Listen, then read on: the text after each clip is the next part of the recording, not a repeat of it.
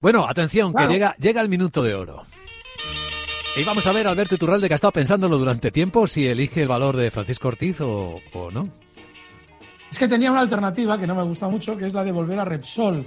Y es que lo más normal es que durante estos días, si la bolsa en general recorta, Repsol rebote, el stop se puede colocar en Repsol en el nivel 12,75, está en 13,15 y el objetivo alcista en niveles de 13,90. Pero, pero, pero, como está mucho mejor esas progresis por las que nos han preguntado antes, podemos intentar colocar, además, una estrategia muy sencillita.